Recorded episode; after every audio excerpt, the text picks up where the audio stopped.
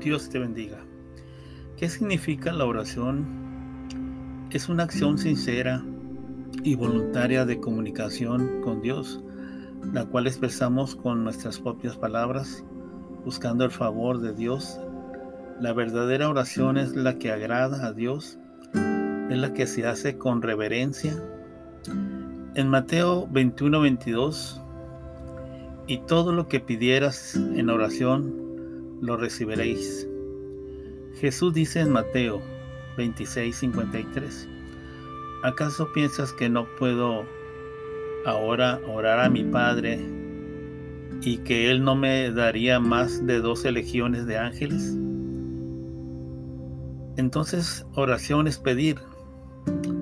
En Lucas 11, 5 al 8 le dijo, también quien de vosotros que tenga un amigo va a la medianoche y le dice, amigo, préstame tres panes porque un amigo mío ha venido a mí de viaje y no tengo que ponerle delante. Y aquel respondiendo desde dentro le dijo, no molestes la puerta ya está cerrada y mis niños están conmigo en cama. No puedo levantarme y dártelos. Os digo que aún no se levanta a dárselos por ser su amigo. Sin embargo, por ser inoportuno, se levantará y les dará todo lo que necesita. Aquí entendemos que en la oración tenemos que ser más persistentes y no orar una vez y después de un mes volver a orar. Tiene que ser inoportuno a cada rato pedirle a Dios. Mirará tu insistencia y Él determinará el tiempo.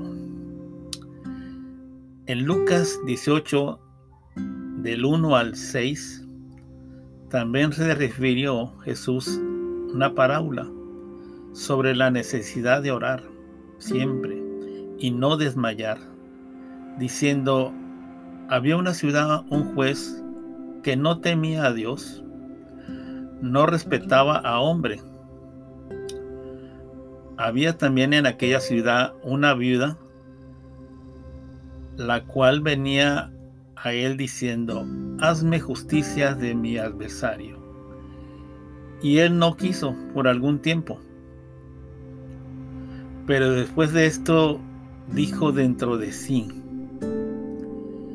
aunque no temo a Dios, ni tengo respeto a hombre, sin embargo, porque esta viuda me es molesta, le haré justicia. No sea que viviendo, viniendo de continuo, me agote la paciencia. Y dijo el Señor, oí lo que dijo el juez injusto.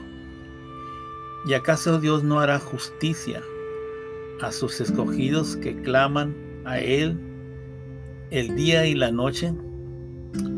En Mateo del 7, del 8 al 11, porque todo aquel que pide recibe, y el que busca halla, y el que llama se le abrirá. ¿Qué hombre hay de vosotros que si su hijo le pide un pan le dará una piedra? ¿O si le pide un pescado le dará una serpiente? Pues si vosotros siendo malos sabéis dar buenas dádivas a vuestros hijos. Cuanto más vuestro Padre que está en los cielos dará buenas cosas a los que pidan. Así es que orar siempre bendiciones.